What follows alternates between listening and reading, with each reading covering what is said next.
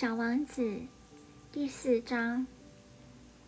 就这样，我知道了第二件很重要的事，那就是小王子出生的星球几乎不比一间房子大。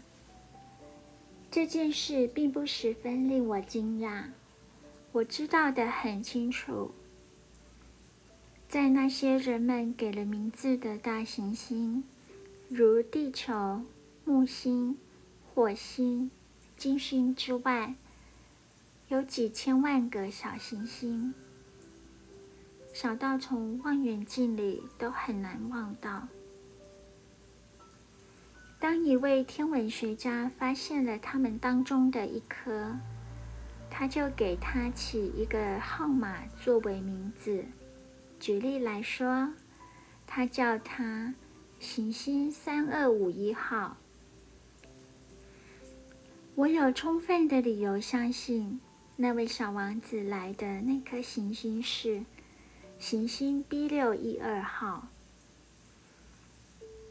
这颗行星只有在一九零九年被一位土耳其天文学家看见过一次。那时候。他在国际天文学会上提出一篇很长的报告，说明他的发现。但是由于他的服装不入时，大家都不相信他。大人们就是这个样子。幸亏由于行星 B 六一二号的名气很大。土耳其的独裁者强迫他的子民穿上欧洲人的衣服，否则就判他死刑。一九二零年，那位天文学家重新提出他的报告。那时候，他穿得高贵华丽，这一来，全世界都同意了他。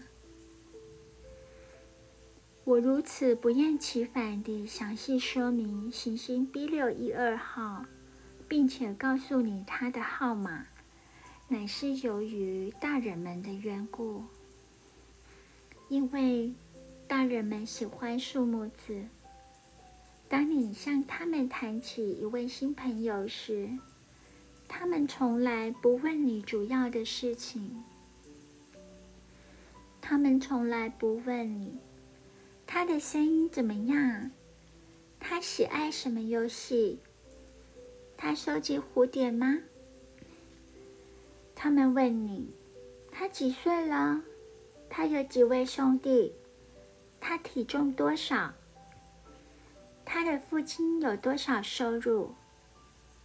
只有这样，他们才相信你认识他。假如你告诉那些大人们说：“我看见一间用玫瑰色红砖盖成的房子，窗里有天竺葵，屋顶上有鸽子。”他们无法想象得出这间房子。你应该告诉他们说：“我看到一间值得十万法郎的房子。”然后他们才叫道。多么美呀！同样的，假如你告诉他们说，这位小丸子存在的证明是他很可爱，他笑了，他要一只绵羊。当一个人想要一只绵羊，这就是他存在的证明。他们将会耸耸肩。把你看作小孩子，但是假如你告诉他们说，他来的那个行星叫行星 B 六一二号，这样他们将被说服。他们不会再盘问你许多问题。他们就像这样，不该向他们过分强求。小孩子要对大人宽大，可是，当然喽，对于我们了解人生的我们，我们轻视数目字。我本来很愿意像叙述神仙故事般的开始这个故事。我本来愿意这样说。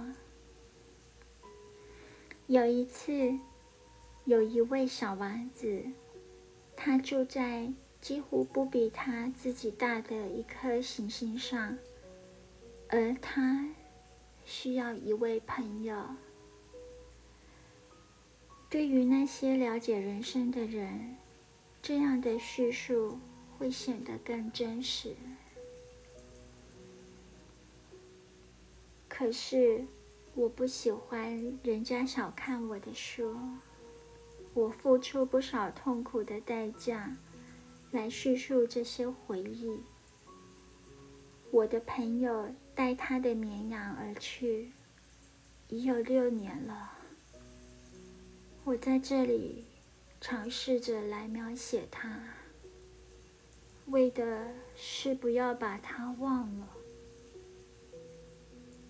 忘记一位朋友是伤心的，并不是所有的人都有朋友，而我可以猜想得到，大人们除了数目字以外，对别的都不感兴趣。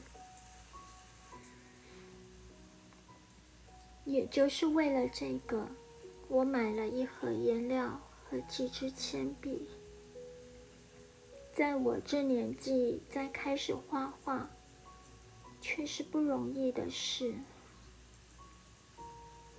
尤其对于除了六岁时尝试画过一只可看到内部和一只看不到内部的蟒蛇外，都没有画过其他画的人。但是当然了，我将尽可能画一些很像的肖像。不过，我不敢确定我会完全成功。